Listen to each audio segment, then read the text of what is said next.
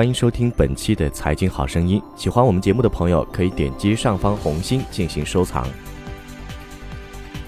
过去，国内投资者对于五月的股市往往比较憧憬，称之为“红五月”。而今年，财经媒体上很少出现“红五月”这三个字，倒是有不少人借用西方股市的谚语“五月卖”来表达对五月股市的担忧。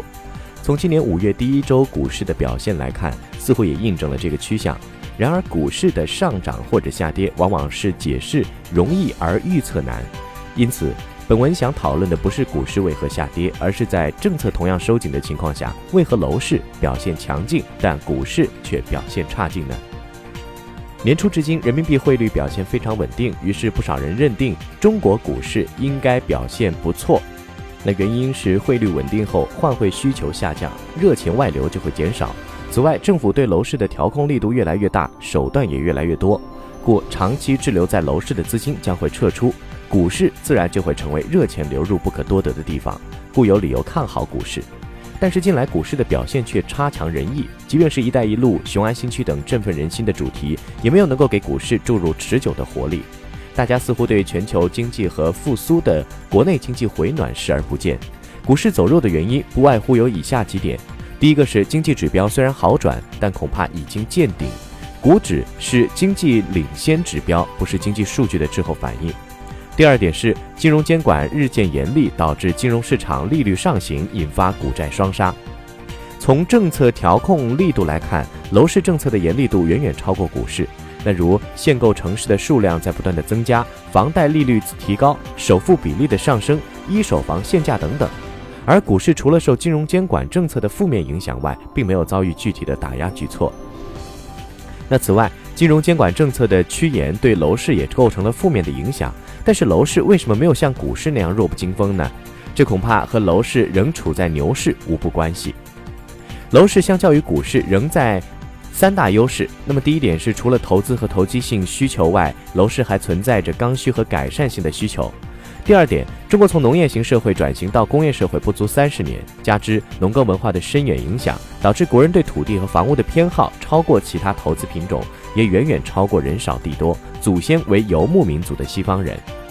第三点，A 股作为新兴市场，上市公司的治理结构存在着各种的缺陷，使得中小股东行使权利受到了一定的限制，而中小投资者感到做股东不如做房东。从中国目前情况来看，楼市销售的热点正在从一二线城市往三四线城市转移，这与人口流向的逆转似乎有一定的相关性，也与三四线楼市库存减少以及房价收入比相对较低有关。那似乎正在经历牛市中的补涨行情。不过，以股市的经验而言，补涨似乎意味着牛市进入了尾声。那么，对于股市来说，其走势摆脱不了经济基本面的约束。中国经济增速自2010年见顶之后，一直处于缓慢的下行过程中，而上市公司的盈利增速也没有出现过持续好转的迹象。因此，股市在2015年上半年出现了短暂的牛市之后，如今即便定义为熊市，也至少属于调整期。那么，记得2016年中央至少三次提及抑制资产价格泡沫。第一次是在2016年七月的政治局会议上，将抑制资产价格泡沫放在降成本的话题上；第二次是在2016年十月的政治局会议上，将注重抑制资产价格泡沫放在货币政策的话题上；第三次是在2016年末中央经济工作会议上，再次明确着力防控资产泡沫。那这里的资产泡沫，显然指的就是房地产泡沫。因为二零一六年股市交易清淡，而楼市的销售额创出了历史新高。那多数人会认为楼市泡沫比股市要大，毕竟股市一直在跌，而楼市一直在涨。那或许认为股市的平均市盈率应该不高，如上交所 A 股的平均市盈率只有十六倍，与股市的市盈率有可比性的是楼市的房价收入比。那不论是市盈率还是房价收入比，其倍数都可以视为对应年份数。目前全国平均房价收入比大约是为二十一倍，显然高于上交所的 A 股的平均市盈率。那如果将深交所的主板、中小板和创业板的股票加在一块儿考虑，则目前所有 A 股的平均市盈率约为三十五倍。那此外，在三千多家上市公司中，市盈率高于五十倍的股票在两千只以上，也就是超过了三分之二。而且所有 A 股的市盈率中，位数大约为七十多倍。而楼市房价收入比最高的城市是深圳，大约为四十五倍，位列全球第一。北京、上海都没有超过四十倍。全国所有城市房价收入比的中位数大约是二十二倍。因此，相比楼市的房价收入比，A 股无论是平均市盈率还是市盈率的中位数，都要远超过楼市。那么，有人统计了2011年到2015年 A 股上市公司的分红数据，发现了五年平均股息率在百分之二以上的公司只有两百零七家，而平均股息率在百分之三以上的公司才八十家，在上市公司的总数中占比分别为百分之六点五五和百分之二点五三。与股息率对应的应该是住宅的房价租金比，那全国平均约为百分之二，也是显著高于 A 股的平均股息率的。上述分析表明，如果说楼市存在着资产泡沫，那么股市的资产泡沫则更大。我国股市经历了从五千多点的高点大幅下跌之后，为什么仍然有那么大的泡沫呢？这与 A 股市场流动性过强有关。即流动性决定风险溢价水平，流动性越好的资产，对于风险回报率的要求越低，也就是给予交易价格的折扣率就是越低的。那么，中国房地产交易最为活跃的城市就是北京楼市的年换手率不足百分之十，而相对不活跃的上交所，历年股票换手率都是超过百分之一百，这也就是 A 股泡沫可以更大的理由。那事实上，A 股的换手率全球领先。比如说，二零一六年主板的年换手率为两点三倍，创业板超过了七倍，在全球各大主要股市都是领先的。而高流动性的 A 股长期估值是一个重要的原因。但从二零一六年起，A 股的换手率明显下降，这也伴随着股价的回落。那同时，随着楼市的火爆，二手房交易活跃度大幅提高，热钱常驻楼市。四月中旬以来，A 股的保证金余额连续三周下降，同时由于港股的估值优势，流入港股的资金则在不断的增加。因此，除了 A 股与楼市存在一定的此消彼长的关系之外，A 股市场的吸引力还受到了港股的挑战。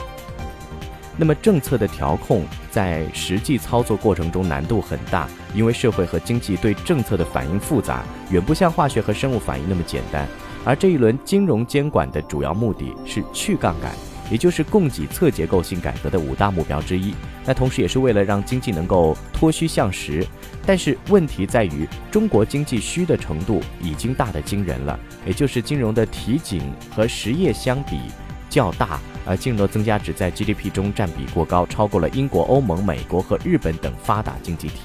这对于一个人 GDP 只有八千多美元的新兴经济体而言，金融结构严重失调。因此，要让中国的金融杠杆率和资产估值水平回归正常值，只能够逐步且分阶段的进行。冰冻三尺非一日之寒。那如果说已经持续了二十多年的股市泡沫不能够希望在短期内消退，目前 A 股中超过一千二百家上市公司的市盈率在一百倍以上，那为什么这些股市的市盈率能够长期的维持高位呢？恐怕。和并购重组的预期有关，而这类似于一线城市学区房的估值模式，也就是含权。那故如何抑制壳资源带来的泡沫？是否完全限制借壳？那么恐怕也是要三思而行了。那么同样，国内金融规模的大膨胀始于两千零九年，那个时候为了应对次贷危机而出台规模空前的经济刺激政策。之后，每次为了经济稳增长而付出的代价，都导致金融规模的超速扩张。如二零一二年开始，银行理财产品规模爆发式增长，尽管传统信贷业务减弱，但是外表，呃，融资业务都是飙升的。二零一六年则是广义财政大扩张背景下，银行总资产规模大幅增长。好在中央经济工作会议已经把稳中求进作为治国理政的总原则。提倡经济不出现大幅回落和不爆发系统性金融危机的底线思维，那因此金融监管需要把握好度。比如说，目前我国金融监管的模式主要是三会的分业监管，优点是各司其职，职责到位。但是目前金融趋势混业化的时代，更需要统一监管和协同监管。比如说，银监会在商业银行去杠杆的时候，需要与证监会协调政策的力度和出台时机，关注此举对资本市场可能带来的影响。央行让货币政策回归中性的时候，需要关注此举对企业融资成本的影响。如果说急于求成，则可能导致泡沫破灭而带来的金融危机。那么从历史上看，每一次货币膨胀之后，都会伴随着货币政策的收紧。如2011年开始清理地方融资平台，并不断加息和提高存款准备金率；2013年清理非标业务，导致钱荒。但是过去的每一轮监管收紧都会因为力度过大、经济下行而戛然而止，其结果是货币体量越来越大，如今已经构成了对经济的巨大威胁。那今年则是把防控金融风险放到了更加重要的位置，对银行进行 MPA 考核。因此，这一轮金融监管应该汲取过去屡犯的教训，意在长远，更需要张弛有度。最后，请关注我们金庭财经的微信公众号，搜索“大圣说事”四个字，或者搜索“大肖说事”的拼音即可。下期节目再会。